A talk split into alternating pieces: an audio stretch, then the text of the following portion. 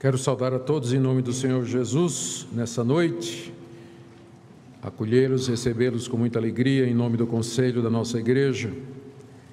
Você que nos visita nessa noite, você que nos assiste pela internet, queremos saudá-lo em nome de Jesus e dizer da nossa expectativa que o nosso Deus se agrade de nós nessa noite, recebendo os louvores, os cânticos, dos quais Ele é digno e também que Ele se praza em aplicar a Sua palavra ao nosso coração.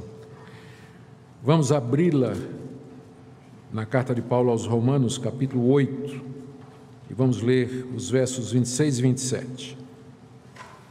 A intercessão do Espírito Santo. Romanos 8, versos 26 e 27. Diz assim a palavra de Deus.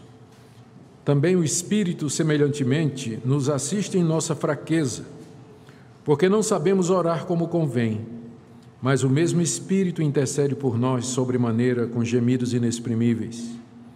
E aquele que sonda os corações sabe qual é a mente do Espírito, porque segundo a vontade de Deus é que ele intercede pelos santos. Até aqui, irmãos, oremos mais uma vez.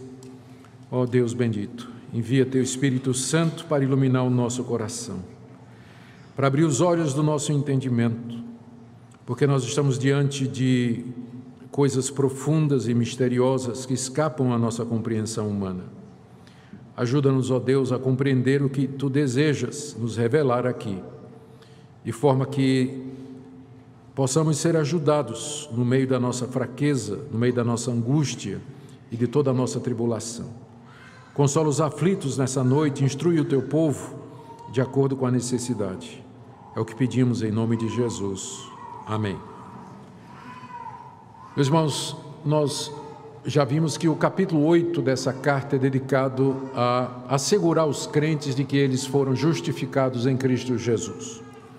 Pelo menos é o que declara o verso inicial. Romanos 8:1 Agora, pois, já nenhuma condenação há para os que estão em Cristo Jesus. E a partir do verso 2, o apóstolo Paulo explica de que maneira o Espírito Santo de Deus nos assegura de que isso é verdade. Como é que nós sabemos que já não há mais nenhuma condenação para nós? Como é que sabemos que nós fazemos parte destes contra quem Deus nada mais tem a apresentar? Nós vimos que o Espírito Santo faz isso nos aplicando a obra de Cristo, versos 2 a 4, nos inclinando a pensar nas coisas de Deus, versos de 5 a 8, habitando em nós, Ele nos dá vida aqui e no futuro nos dará ressurreição, versos de 9 a 11, e aos que estão em Cristo pelo poder do Espírito, Ele então liberta do poder da carne mortal e pecaminosa, permitindo que nós vivamos uma vida santa aqui nesse mundo. Na última mensagem que nós trouxemos para os irmãos, aqui em Romanos 8, na sequência, nós vimos como o Espírito Santo nos ajuda a enfrentar os sofrimentos desse mundo em angústia, em dor, em antecipação da libertação final dos filhos de Deus, um mundo que geme. O Espírito Santo é, ele funciona como sendo as primícias, a garantia que Deus nos deu de que esses sofrimentos eles são provisórios e que a glória que nos aguarda é muito maior. Agora, Paulo ainda tem mais uma coisa a acrescentar com relação à obra do Espírito Santo. Aqui ele vai falar da ajuda que o Espírito Santo nos dá enquanto nós vivemos nesse mundo marcado pela fraqueza, particularmente a obra de intercessão do Espírito Santo. Como o Espírito de Deus nos ajuda em nossa fraqueza, intercedendo por nós sobremaneira com gemidos inexprimíveis. Esse é o ponto da nossa mensagem nessa noite e a minha expectativa é que nós, diante desse texto tão rico e difícil, nós é, tenhamos conforto e consolo no meio das dificuldades que todos nós enfrentamos. Vamos começar perguntando qual é o ponto de Paulo, o que é que ele quer dizer, qual é o tema do, das palavras que ele escreve aqui de 26 a 27. A sequência nos ajuda a entender da seguinte maneira: até aqui, Paulo vinha ajudando, assistindo os crentes em meio às suas tribulações. Paulo, escrevendo essa carta, de alguma maneira os ajuda a enfrentar os sofrimentos desse mundo caído e marcado pela corrupção. Se vocês lembram a última mensagem, Paulo está falando, ele ajuda os cristãos dizendo que a glória vindoura, ela é tão grande que os sofrimentos desse mundo não podem nem se comparar com a grandeza da glória que Deus tem revelado para nós. E que, portanto, nós devemos suportar as aflições desse mundo com esperança, com confiança, sabendo que o que nos espera supera em todos os aspectos os sofrimentos que porventura nós tenhamos agora. Mas além de Paulo, o Espírito Santo também nos ajuda em nossa fraqueza, porque o que Paulo vem fazendo até agora é ajudar os crentes na sua fraqueza, falando a respeito da obra de Deus, da obra de Cristo, da assistência do Espírito Santo, mas também o Espírito Santo, da mesma forma, semelhantemente, nos ajuda na nossa fraqueza. O verso 26, não é? Também o Espírito semelhantemente nos assiste, nos ajuda em nossa fraqueza. Esse também introduz essa assistência que o Espírito Santo dá aos filhos de Deus enquanto eles estão aqui nesse mundo que geme e que sofre. E Paulo foca particularmente uma coisa, que é a ajuda que o Espírito Santo nos dá com relação à oração. Porque ele diz aqui que nós não sabemos orar como convém, então o Espírito Santo nos ajuda na oração. Na próxima mensagem, nós veremos que essa intercessão do Espírito Santo em favor do povo de Deus faz parte daquele propósito geral de Deus em que todas as coisas contribuem para o bem daqueles que o amam, daqueles que são seus. Mas hoje à noite nós vamos concentrar apenas nesses dois versículos, 26 e 27, tentando entender qual é essa assistência, essa ajuda que o Espírito Santo nos dá em meio à fraqueza que nós vivemos. E vamos começar então, são dois pontos: o, o que é essa ajuda, que é a intercessão dele por nós, e um segundo ponto é de que maneira o Espírito Santo, aliás, que o Espírito Santo intercede por aquilo que o Pai quer, de forma que tudo que, que ele pede, o Deus, o Pai, o concede. E depois faremos algumas aplicações. Vamos então entender essa intercessão que Paulo menciona aí, no verso 26, que o Espírito Santo intercede por nós sobremaneira com gemidos inexprimíveis. O que é interceder? Interceder é pedir a alguém em favor de uma outra pessoa. E é isso que o Espírito Santo faz diante de Deus Pai. Ele pede a Deus Pai em nosso favor. Ele faz isso por conta da fraqueza em que nós nos encontramos. O Espírito nos assiste em nossa fraqueza. Fraqueza aqui está no singular, ele não está dizendo nas fraquezas, tipo as enfermidades, nas doenças ou em todas aquelas fragilidades que são próprias de nós.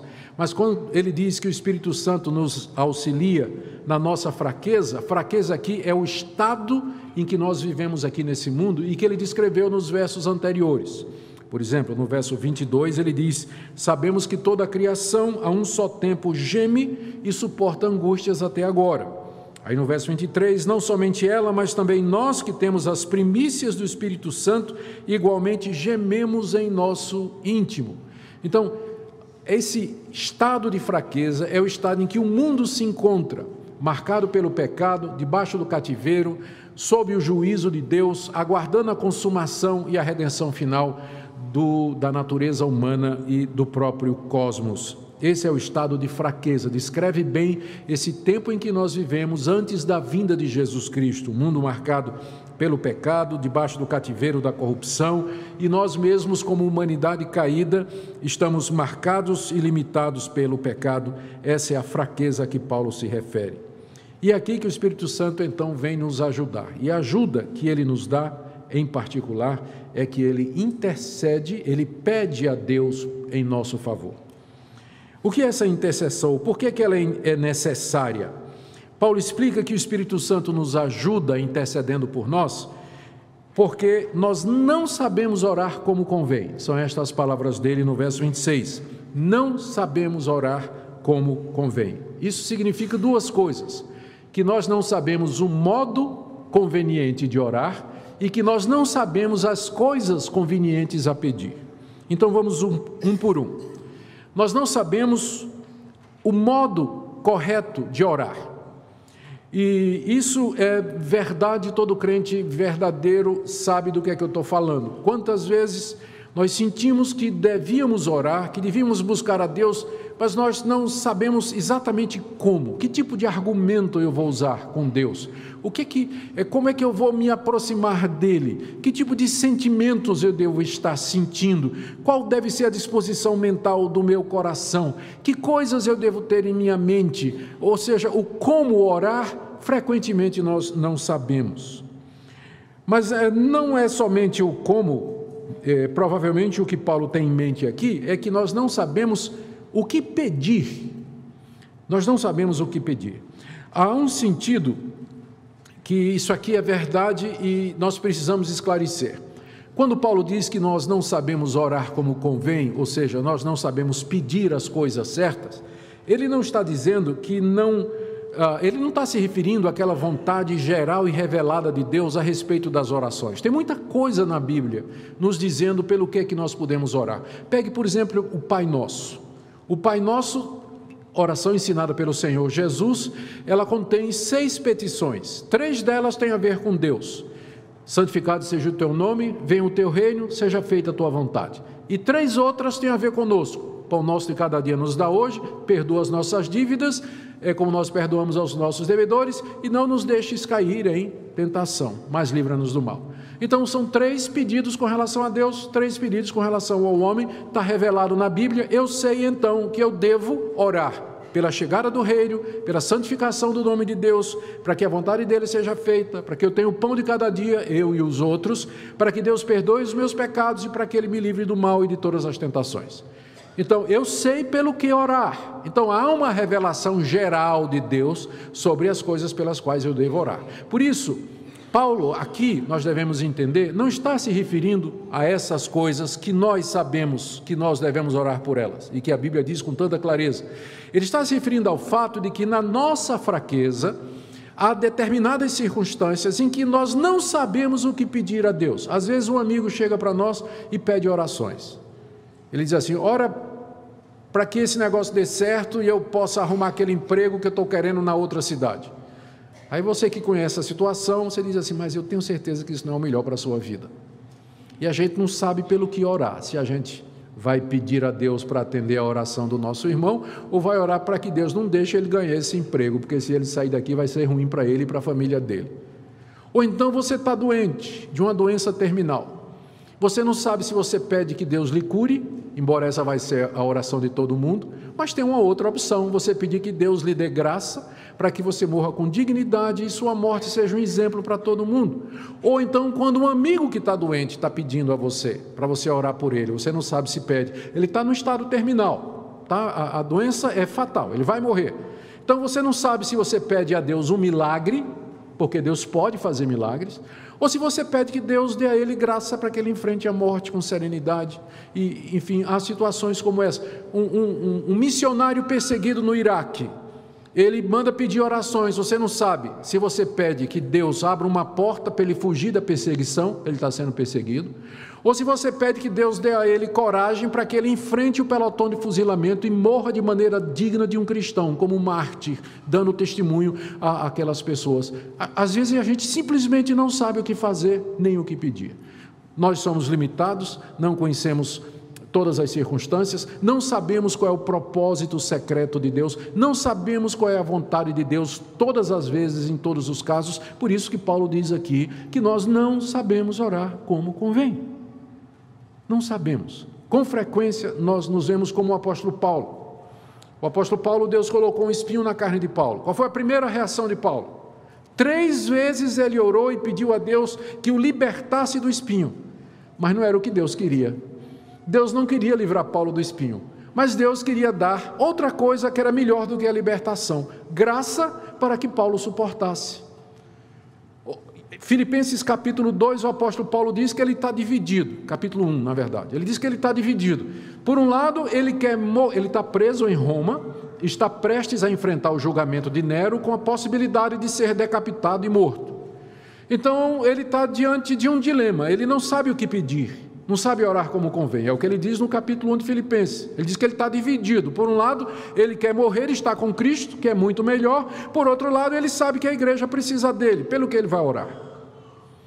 Então, não poucas vezes nós estamos numa situação dessas, que nós não sabemos orar como convém, não sabemos o que pedir, o que seria melhor em determinadas situações. Calvino diz a seguinte frase, comentando esse versículo: Nós somos como cegos quando oramos a Deus, pois ao sentir os nossos problemas ficamos confusos, sem saber distinguir entre o que é bom e o que é proveitoso. Como é que o Espírito Santo nos ajuda então? Ele não nos ajuda dando conhecimento total da situação, ele não nos ajuda tornando a oração mais fácil, Seria muito bom, porque tem dias que não flui, não é? A oração, a gente tenta orar, mas está desfocado, a mente não consegue se focar, não temos vontade de orar, a gente não está sentindo absolutamente nada. Em outros dias é uma maravilha, a mente está focada, flui fácil, as palavras vêm, a gente tem tudo organizadinho, mas em outros dias é, é mais difícil orar, é quase que a gente tem que se forçar mesmo a orar, porque senão não, não, não vem naturalmente. Mas a ajuda do Espírito, na oração não é nesse sentido. Paulo diz que ele nos ajuda intercedendo por nós, ou seja, ele diante de Deus pede em nosso favor. Ele sabe que nós não sabemos orar como convém, então ele mesmo intercede em nosso favor, pedindo a Deus aquilo que é o mais apropriado no meio daquela situação em que a gente se encontra. E quando nós não conseguimos discernir com muita clareza qual seria a coisa verdadeira ou correta a pedir. O Espírito de Deus que habita em nós, que está em nós, que é o selo de Deus em nós, que dá testemunho ao nosso espírito, então ele intercede por nós diante do Pai, porque ele sabe qual é a nossa real necessidade. Ele apresenta essas necessidades ao Pai e faz isso de uma maneira conveniente, porque Ele é Deus. É dessa forma que o Espírito Santo nos ajuda na nossa fraqueza, intercedendo por nós. Mas aqui nós estamos diante de um mistério, não estamos? Porque o que nós estamos, temos aqui é uma pessoa da Trindade, o Espírito Santo, intercedendo diante de outra, que é Deus Pai, na mediação de outro, ou por conta de outro, ou na base do trabalho de outra, não que o Espírito precise, mas porque ele fez isso pela pessoa que ele está pedindo, que é Jesus Cristo, que morreu por aquele que o Espírito Santo intercede. E como é que nós fazemos? Porque essa intercessão do Espírito Santo diante do Pai dá a ideia de uma hierarquia, de uma diferença de poder e de autoridade, mas nada disso pode ser inferido aqui do texto. A Bíblia nos diz que existe apenas um Deus um único Deus, e que no ser desse Deus subsistem três pessoas distintas: o Pai, o Filho e o Espírito Santo. O Pai é Deus, o Espírito Santo é Deus, o Filho é Deus, mas o Pai não é o Filho, o Filho não é o Espírito e o Filho não é o Pai.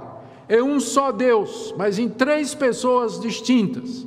São iguais em glória, honra, poder e majestade, são eternos, são uh, todo-poderosos, são onipresentes, oniscientes, são santos, são infinitos, imutáveis, eles têm todos, partilham todos das mesmas propriedades e dos mesmos atributos.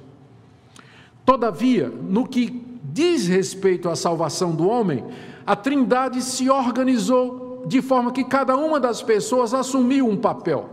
O Pai planejou, o Filho encarnou e executou o plano da salvação e o Espírito Santo aplica. E o que nós estamos vendo aqui é exatamente isso: o Espírito Santo aplicando a obra da redenção, intercedendo mediante os méritos de Cristo em favor de nós, em nosso favor, diante do Pai, para que o Pai ouça as nossas orações, particularmente, aliás, especificamente aquelas orações que são à vontade de Deus. Esse é o grande mistério que nos é apresentado na Bíblia e não é explicado mais do que isso aí. E por falar em mistério, né, mistério agora também, porque Paulo diz que o Espírito Santo intercede por nós sobremaneira com gemidos inexprimíveis. O Espírito Santo intercedendo por nós com gemidos inexprimíveis é mais um mistério. Ah, os comentaristas que foram consultados, que eu consultei para preparar essa mensagem, eles não conseguem chegar num acordo. E eu tenho para mim que hoje à noite também nós não vamos chegar num acordo. Porque nós estamos diante de mais uma daquelas coisas que a Bíblia fala, revela, mas não explica. Como é que a terceira pessoa da Trindade geme diante do Pai, intercedendo por aqueles que são seus? Há várias explicações, mas eu vou dar a vocês aquela que eu entendo que seria menos complicada. O que Paulo está dizendo aqui é mais ou menos o seguinte: o Espírito Santo atua em nosso coração despertando em nós anseios, desejos de santidade, de fazermos a vontade de Deus no meio das nossas fraquezas e no meio da nossa angústia, no meio dessa situação. Ele desperta em nós a urgência de buscar o Pai, o anseio para que chegue logo o dia do Senhor, para que a vitória final se apresente no cenário da história, para que a redenção seja completa. Só que nós nos apresentamos diante de Deus e não sabemos exatamente o que pedir, o que é que representaria mais para a glória de Deus naquela situação em que nós nos encontramos. O Espírito Santo então nos estimula e fortalece de forma que, mesmo que a gente não consiga colocar em frases de maneira legítima aquele nosso desejo, nós nos apresentamos diante de Deus como uma criança que tem uma necessidade, que não sabe falar mas que chega diante da mãe, não é, dizendo, né, falando alguma coisa, a gente sabe que ela quer alguma coisa, ela sabe, a gente sabe que ela tem uma real necessidade, ela tem um anseio aquela criança, mas ela não sabe falar ainda. Mas a mãe sabe direitinho o que ela está pedindo, a maioria das vezes, né? O que é que a criança está querendo, mesmo que né, só seja só puxar a saia da mãe, né? Saia não, que nenhuma mulher usa mais hoje, a calça da mãe, né? Puxar. E aí, né, balbuciando, é, é, mais ou menos isso. O Espírito estimula a, a, os filhos de Deus a se chegarem diante de Deus e se expressarem, mesmo que eles não consigam fazê-lo de uma forma inteligível. Então, esses gemidos inexprimíveis, na verdade, eles são expressões do nosso coração diante de Deus em oração, fruto da nossa mais profunda ansiedade, incerteza e sofrimento, mas dirigidos e provocados pelo Espírito Santo. Algumas pessoas acham que Paulo está falando aqui do dom de línguas, gemidos inexprimíveis. Eu creio que está tá muito longe de ser o dom de línguas aqui. O dom de línguas, ele é um dom que é usado para a edificação da igreja no Novo Testamento, frequentemente não, sempre tem que ser interpretado para que possa estar presente. Se não for interpretado, ele não tem valor nenhum. Enquanto que isso aqui é absolutamente outra coisa. Tem nada a ver com interpretação, não é um dom para edificar a igreja, mas é o reflexo da presença do crente quebrantado diante de Deus, que não sabe articular os seus anseios e os seus desejos de uma forma inteligível. Por isso ele geme, e na verdade isso é o Espírito Santo nele. Como é que a gente combina isso, não é? Eu tenho dois exemplos aqui que talvez ajudem, nos ajudem a entender essa combinação de que esse gemido é o nosso gemido, mas é o gemido do Espírito Santo ao mesmo tempo. O primeiro texto está aqui, é ainda no capítulo 8, se a gente voltar um pouquinho, no verso 15, o apóstolo Paulo disse assim: porque não recebestes o espírito de escravidão para viverdes outra vez atemorizados, mas recebestes o espírito de adoção, baseado no qual clamamos: Abba, Pai. Nós recebemos o Espírito Santo, que é o espírito de adoção, ou seja, é aquela garantia que Deus nos dá de que nós somos filhos de Deus. Então, com base no espírito, de adoção, que é o Espírito Santo, nós nos dirigimos a Deus como Pai. Mas veja o que diz o verso 16: O próprio Espírito testifica com o nosso espírito que somos filhos de Deus. Aqui você tem o quadro completo. Porque o Espírito Santo diz no meu espírito que eu sou filho de Deus, é que eu me dirijo a Deus e digo Pai. Então você vê que as duas coisas estão juntas. Eu só posso chamar Deus de Pai porque o espírito de adoção testifica dentro de mim: você é filho de Deus. Então eu ouso me aproximar de Deus e chamá-lo de Pai, porque o Espírito produziu em mim essa convicção de que eu sou de fato filho dele e que ele vai me receber como um pai recebe o seu filho. Em Filipenses capítulo 2, de 12 a 13, o apóstolo Paulo diz alguma coisa semelhante. Ele diz aos crentes de Filipos: Desenvolvei a vossa salvação com temor e tremor. Verso 12. E aí no verso 13 ele diz: Porque Deus é quem efetua em vocês, Deus é quem opera em vocês, tanto querer quanto realizar. As duas coisas. Por um lado, nós temos que desenvolver a nossa salvação. E o que é que isso implica? Que nós queiramos ser salvos, que nós queiramos a santidade, que nós detestemos o pecado, que nós busquemos a santidade, que nós façamos a vontade de Deus. E logo em seguida, Paulo diz: Mas quem vai fazer tudo isso em vocês é Deus. Deus é quem opera em vós o querer e o realizar. Outra vez essas coisas juntas. Então, com esses versículos em mente, nós podemos voltar lá para Romanos 8, 26 e entender que quando Paulo diz que o Espírito Santo intercede por nós com gemidos inexprimíveis, o que ele está dizendo é que o Espírito Santo, de tal maneira, atua no nosso coração pela oração que os gemidos dele se tornam os nossos, e que ou os nossos são os dele, quando nós estamos diante de Deus em angústia, em fraqueza, sabendo que a gente precisa de Deus, mas a gente não sabe nem o que pedir.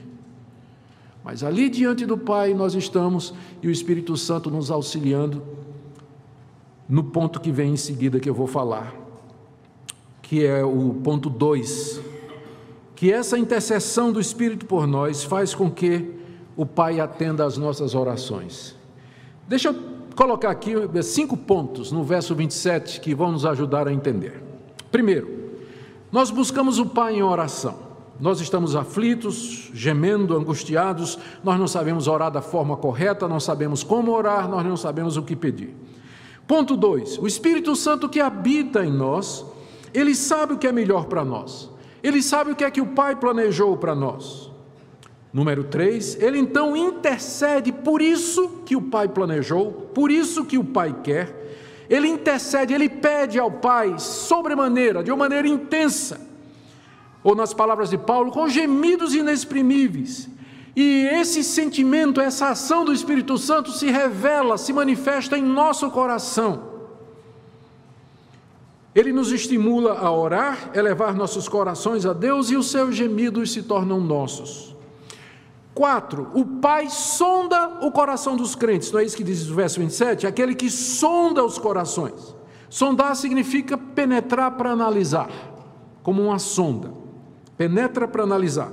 Ele penetra nas nossas motivações, ele observa a sinceridade da nossa fé, ele sabe a mente do Espírito, ele sabe o que é que o Espírito Santo está pedindo. Exatamente porque ele está pedindo aquilo que o Pai quer que seja pedido. Veja o que diz o verso 27. Ele, segundo a vontade de Deus, ou de acordo com aquilo que Deus quer, ele está fazendo essa intercessão. Paulo não diz aqui, é o, é o quinto ponto, mas são estas, as, é, todas essas orações são atendidas pelo Pai. Às vezes não parece, né? A gente pede uma coisa e recebe outra, mas é que é mais ou menos assim. Você está em angústia, você está em desespero, você está clamando ao Pai, né? você não sabe nem articular direito o que é que você está pedindo, e de repente vem uma resposta completamente diferente. É porque enquanto você pediu uma coisa, o Espírito Santo estava pedindo outra. Adivinha quem Deus vai atender? Porque nem sempre o que nós estamos pedindo é o certo, mas o Espírito de Deus, ele intercede de acordo ou em acordo, consonante à vontade do Pai para nós. Vontade essa que nós vamos ver no próximo domingo, que está no verso 28. Deus quer que todas as coisas cooperem para o bem daqueles que o amam. E o bem aqui é que nós sejamos iguais a Jesus Cristo. O Espírito Santo intercede por aquilo que contribui para isso, e nós nem sempre. Nós estamos, às vezes, pedindo coisas a Deus que não vão contribuir para que nós sejamos a imagem e semelhança de Jesus Cristo. Mas o Espírito intercede por isso, de acordo com a vontade de Deus. Então é certo e é justo dizer que Deus responde todas as orações dos seus filhos.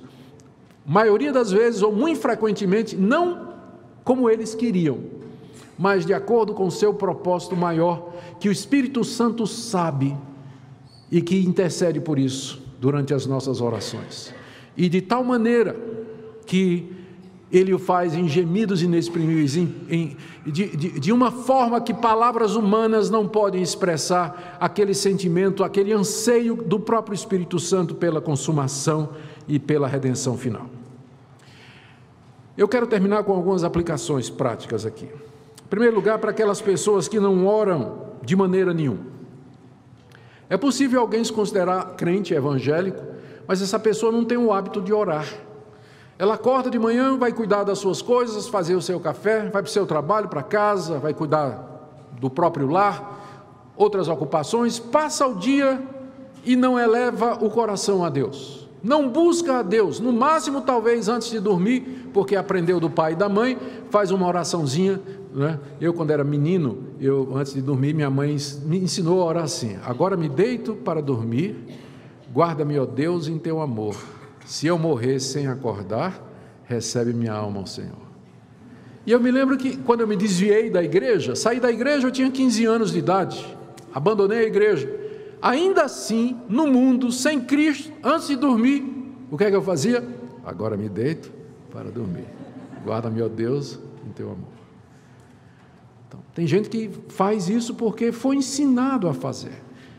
Se você não ora se você não sente o desejo de buscar a Deus em oração todo dia, alguma coisa está errada com sua vida espiritual. Você deveria verificar a, a, genuinidade da sua conversão, a base do seu relacionamento com Deus, porque mesmo que o crente não saiba o que pedir e como pedir, mas ainda assim ele chega diante de Deus com gemido. Se ele não sabe falar, ele vai gemer.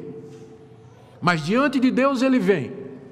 Então, se você não ora, Aliás, se você nem geme diante de Deus, então alguma coisa está errada no seu cristianismo. Talvez não seja cristianismo verdadeiro, seja só religiosidade que não salva ninguém e que escurece os olhos, engana o coração e encaminha a pessoa para a condenação eterna.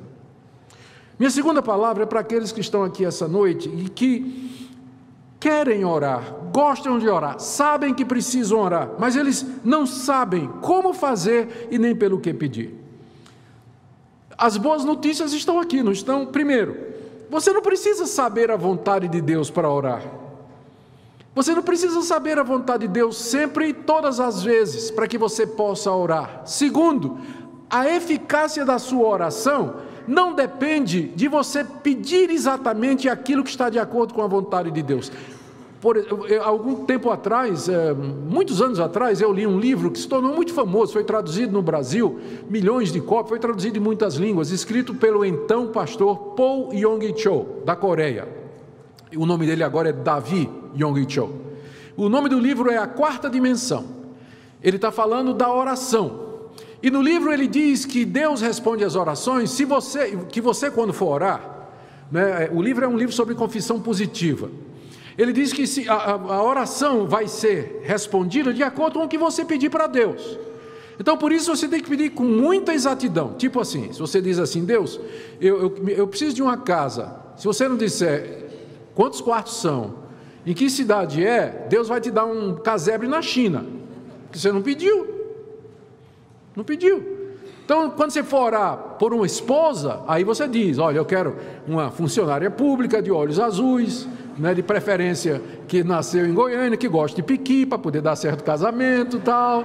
Você vai pedir essas coisas assim, porque senão Deus de repente vai te dar exatamente o contrário, vai te dar uma arminiana que detesta piqui. Eu me lembro inclusive de um exemplo que o Paul Yong Cho colocava nesse livro. Ele diz assim: de um menino, de um rapaz, que ele pediu a Deus uma bicicleta vermelha de cinco marchas. Aí Deus deu uma bicicleta vermelha de cinco marchas. Porque se você não pedir exatamente de acordo com a vontade de Deus, Deus não vai lhe dar. Mas é exatamente o contrário do que o apóstolo Paulo está dizendo aqui. Paulo está dizendo aqui que com frequência a gente não sabe o que pedir, porque a gente não sabe o que é melhor. É por isso que o Espírito Santo vem em nosso auxílio. E Ele intercede por nós, e Deus que sonda os corações, Ele sabe qual é a intenção do Espírito, porque o Espírito Santo pede de acordo com a vontade de Deus, por isso Deus atende. Isso aqui está colocado aqui para encorajar você a orar. Em vez de você dizendo assim, mas eu não sei o que pedir, eu não sei como me expressar, eu não sei nem como articular meus pensamentos diante de Deus, isso não é empecilho para que você ore. Se você não sabe orar, então gema. Gema diante dele.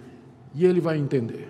Ele vai saber como a mãe entende uma criança que não sabe falar e que está pedindo alguma coisa.